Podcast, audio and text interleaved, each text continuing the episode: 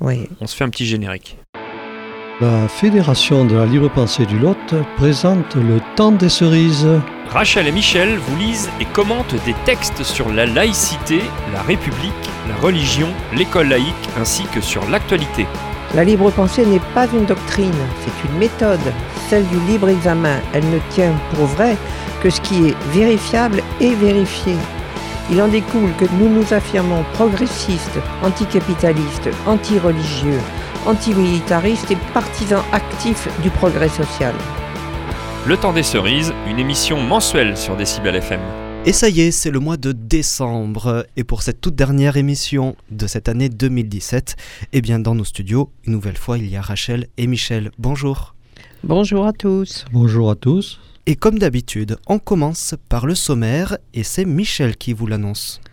Oui, alors euh, aujourd'hui nous allons parler d'un livre très intéressant là, de Jean-Marc Schiappa sur la France n'a pas de racines chrétiennes. Je crois qu'il y a quelques précisions à dire aujourd'hui.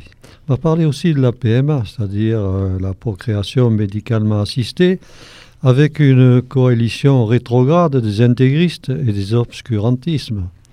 Leurs, leurs convictions sur la PMA sont vraiment méprisables. Et pour finir notre émission, quelques explications sur la fraude fiscale à l'échelle de la planète, les multinationales, la fraude en Europe et en France, et enfin les grandes fortunes. Pour commencer, Rachel, euh, ce bouquin-là, La France n'a pas de racines chrétiennes.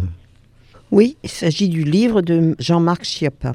La France n'a pas de racines chrétiennes a été écrit au printemps 2016, alors que, dans les débats médiatiques, cette question revenait de plus en plus fréquemment et qu'on avait tendance à trancher le débat par l'affirmative avant même qu'il n'ait eu lieu. Cette question était évidemment liée au problème des migrants. Le jésuite François Bergoglio allant jusqu'à parler d'invasion arabe et poussant le bouchon jusqu'à demander à la France d'être plus laïque.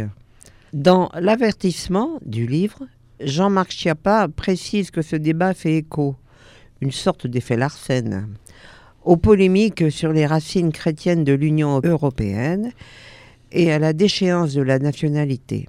Le préambule se conclut en expliquant que la question est hautement politique.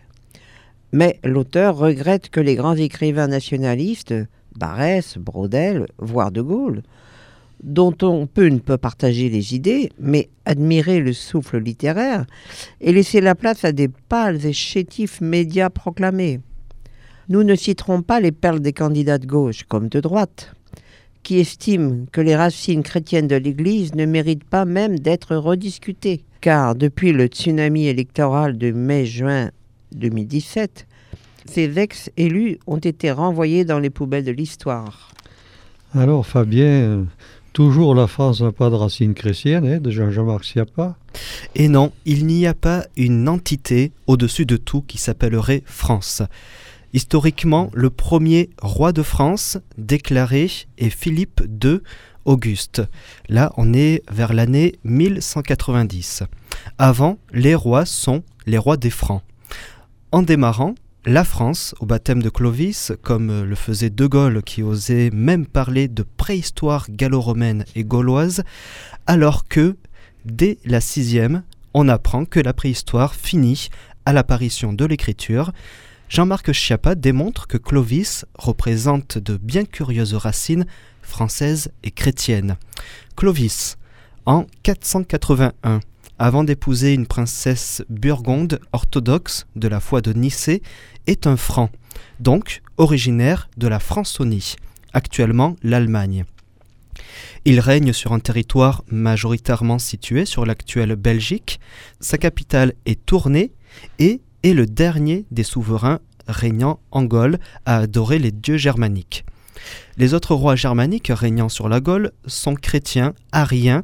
S'ils ne sont pas les égaux du Père, ils sont égaux au Fils Jésus-Christ, de nature humaine, ce qui est pratique pour eux. Converti après beaucoup d'hésitations, il faudra à Clovis 30 ans pour conquérir l'actuelle France et l'actuelle Rhénanie. Et Jean-Marc Schiappa démontre que la France géographique est encore plus fluctuante. L'Algérie est restée 130 ans française.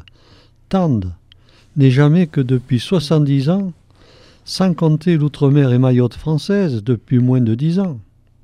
Il fait allusion aux résidus d'ancien régime, Monaco, en dehors, en dehors du territoire. Il conclut que la France est une terre de passage et donc d'émigration. Et la langue française n'est pas plus une source d'unité. On parle français en Belgique et nul ne remet en cause la nation suisse avec pourtant quatre langues dont le français. La France est une notion variable dans le temps.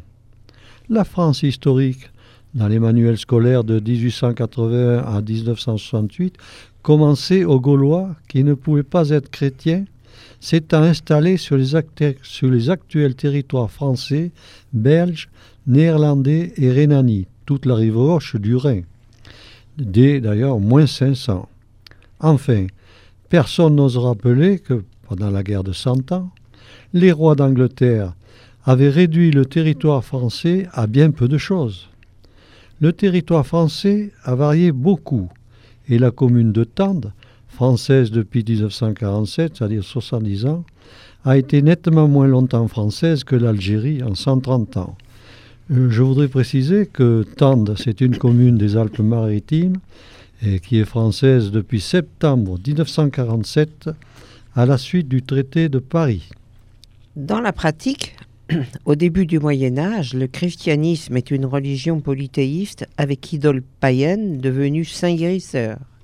Et surtout, pendant tout le Moyen Âge, des mouvements révolutionnaires, à la fois anticléricaux et hérétiques, donc religieux mais condamnés par l'Église, les cathares, vaudois, sont persécutés pour remise en cause de l'autorité de l'Église dès le XIIIe siècle, au début duquel est fondée l'Inquisition. Ces hérésies sont volontairement ignorées des politiques actuelles. Bien pensants corrects, de gauche comme de droite. Quels entrelacs de racines chrétiennes aussi diverses Enfin, Jean-Marc Chiappa explique que depuis la fin du Moyen Âge, le courant athée existe, même minoritaire. Alors Fabien, la France n'a vraiment pas de racines chrétiennes? L'Alliance, dès cette époque du sabre et du goupillon, fait couler des ruisseaux de sang. L'Église enquête et instruit et le pouvoir royal oxy. Toutefois, Jean-Marc Schiappa rappelle la phrase de Marc Bloch. Il y a deux catégories de Français qui ne comprendront jamais l'histoire de France. Ceux qui refusent de vibrer au souvenir du sacre de Reims et ceux qui lisent sans émotion le récit de la fête de la Fédération. Il n'est pas question de retirer les rois de France de l'histoire de France, car ils ont aidé, peu ou prou, à l'édification de ce qui constituera la nation. François Ier qui hésitera à se convertir au protestantisme, promulguera l'édite de Villers-Cotterêts obligeant les lois à être écrites en français en 1539. Et Henri IV est l'auteur de l'édite de Nantes. Et là, il en arrive alors à la Révolution et explique que c'est elle qui a fondé la nation française, c'est-à-dire d'abord une conscience d'elle-même. Tous les Français deviennent des citoyens libres et égaux en droit. C'est la Révolution qui s'est livrée à deux expériences malheureuses avec l'Église, mais qui a balayé le terrain. C'est-à-dire l'organisation de l'Église par l'État est impossible et la déchristianisation est impossible, aussi ainsi que toutes les formes intermédiaires. Seule reste possible la séparation de l'Église et de l'État. Et surtout, sur les racines, Jean-Marc Siapla explique que l'être humain n'est pas un arbre, il n'a pas de racines. Si, comme le prétend Barès, l'être humain a des racines dans sa terre, il n'est plus libre mais conditionné et dépendant. De Gaulle, commençant ses mémoires par Je ne suis toujours fait une certaine idée de la France, et il est bien un disciple de la France éternelle qui serait immuable. Gros problème. Personne n'a connu cette France éternelle, où commence-t-elle d'ailleurs? Et concrètement, quand nous regardons un arbre, regarde-t-on d'abord ses racines ou son feuillage et ses fruits? Doit-on regarder vers la terre, les morts et les cimetières, ou vers les hauteurs et voir évoluer l'arbre? Jean-Marc Schiappa cite Renan au XIXe siècle. les patriotes français, pour y réclamer un droit celtique antérieur. Et avant, il y eut les hommes des cavernes et les orang-outans. Avec cette philosophie d'histoire, il n'y aura de légitime que les orang-outans dépossédés par la perfidie des civilisés. Remplaçons aujourd'hui orang-outan par Néandertal, ce qui correspond aux dernières recherches préhistoriques, et nous voyons jusqu'où conduit la discipline de la Terre chez Barès et ses épigones. Effectivement, la France n'a pas de racines chrétiennes. Quelle en est la conclusion, Rachel? En conclusion, ces commentaires ne donnent qu'un aspect partiel de ce livre très riche, qui rappelle aussi que le gallicanisme, Église nationale, est impossible et définitivement enterré par Vatican II en 1964. Que la loi de 1905 aurait dû s'appliquer en Algérie et qu'à cette date, la France et l'Empire colonial comptaient 10 millions de musulmans, le double d'aujourd'hui, mais que l'État continua à rétribuer les imams. Enfin, qui rappelle que ce sont d'abord les musulmans les premières victimes du terrorisme de Daesh, notamment. En conclusion, Jean-Marc Chiappa conclut Pour que la France reste la France, il faut qu'elle change sans cesse et qu'elle ne soit jamais la France éternelle, celle du marbre et des tombeaux. Et il termine son livre par Place au peuple, place à la commune. Rachel et Michel, le temps des cerises.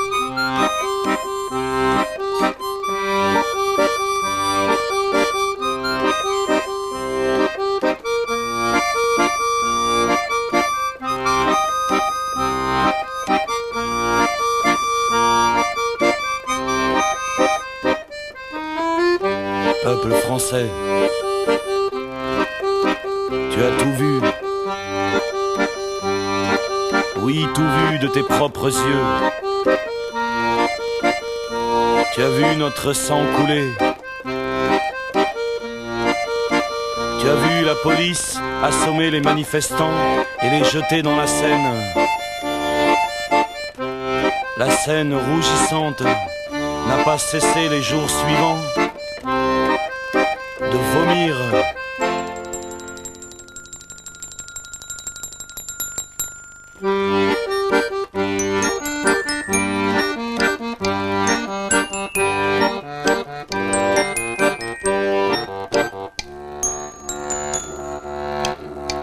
De vomir à la face du peuple de la commune, les corps martyrisés qui rappelaient aux Parisiens propre révolution, leur propre résistance.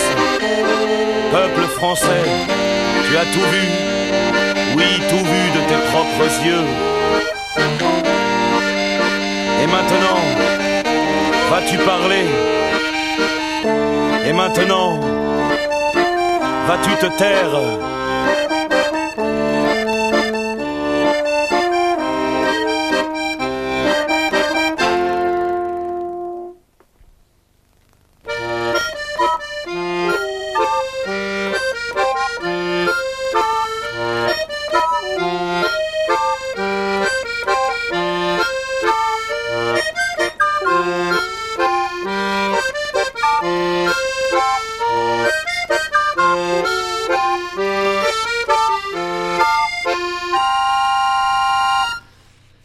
Oui, et là, euh, Fabien va parler d'autre chose, euh, de ces gardiens de l'ordre établi, avec la PMA, une coalition rétrograde des intégristes et des obscurantistes.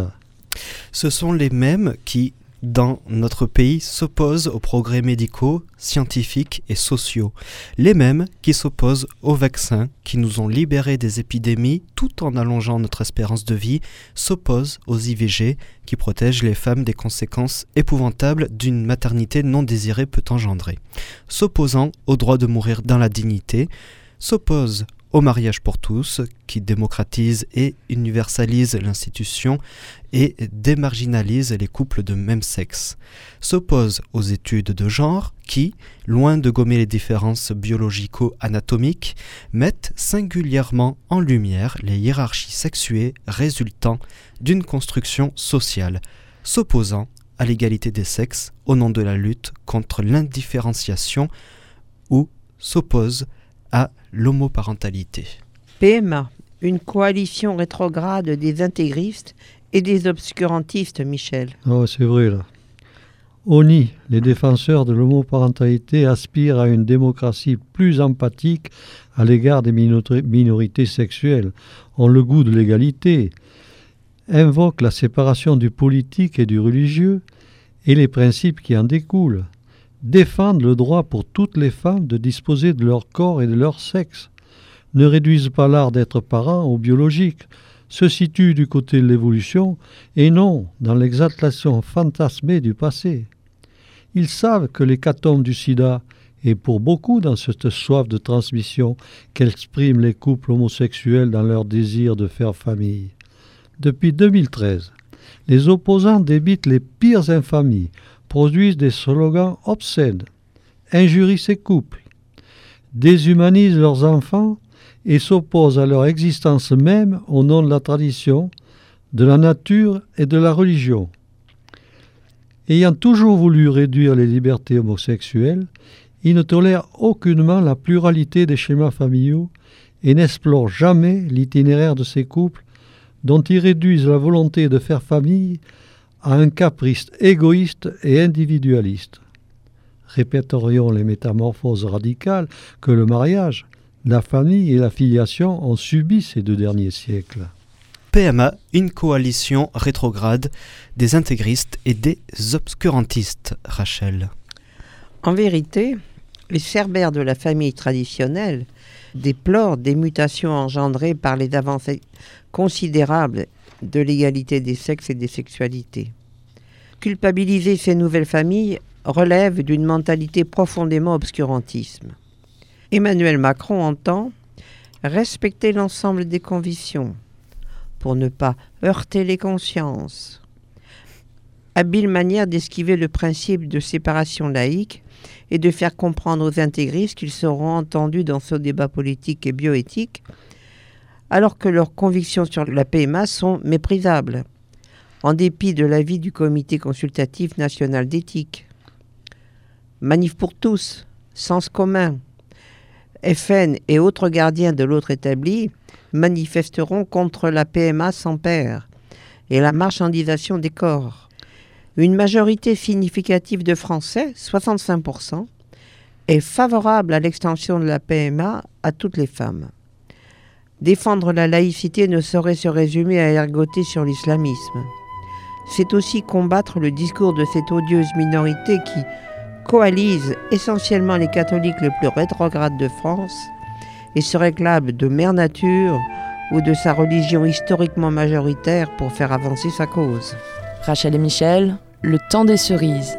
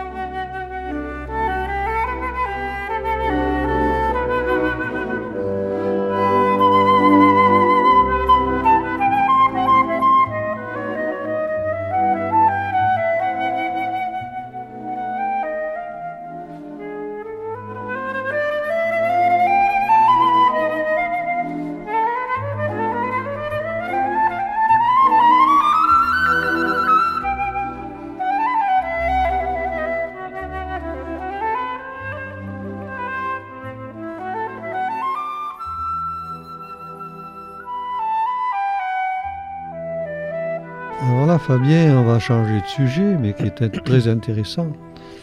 Quel monde sans évasion? Alors quelle évasion C'est l'optimisation et fraude privent aujourd'hui les États et les peuples de milliers de milliards d'euros. Le butin de cette immense casse pourrait résoudre une bonne part des problèmes et des défis, au niveau national hein. et au niveau mondial. Fabien. Voilà, parlons un petit peu économie. Pour les États à l'échelle de la planète, À l'échelle mondiale, plus de 40% des profits réalisés par les multinationales sont délocalisés dans les paradis fiscaux.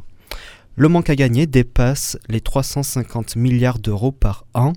À cette somme, on pourrait tout simplement éradiquer la faim dans le monde d'ici 2030.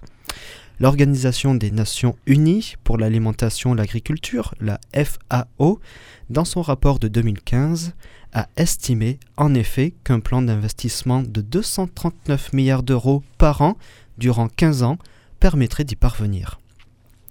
Les multinationales Apple possèdent un trésor de guerre de plus de 215 milliards d'euros, dont 171 milliards grâce à son évasion fiscale ou ses placements dits offshore. Même jackpot fiscal pour la société pharmaceutique Pfizer, qui a gagné 166 milliards de dollars, et le géant de l'informatique Microsoft, avec 106 milliards. Nike et ses 26,7 milliards d'euros en fraude aussi sur plusieurs milliards, 50 millions d'États-Uniens vivent de bons alimentaires pour un coût de 900 millions d'euros avec davantage de redistribution. Quel monde sans évasion Mais oui, Optimisation et fraude privent aujourd'hui les États et les peuples de milliers de milliards d'euros. Le butin de cette immense casse pourrait résoudre une bonne part des problèmes et des défis au niveau mondial. Crois Rachel que tu as raison. Et là, on va parler pour l'Europe. En tout, pour l'Europe, plus de 1000 milliards d'euros par an échappent à l'Union européenne. En 12 ans, c'est tout simplement l'effacement de la dette dite publique européenne des 28 États qui s'élèverait à 12 500 milliards en 2015.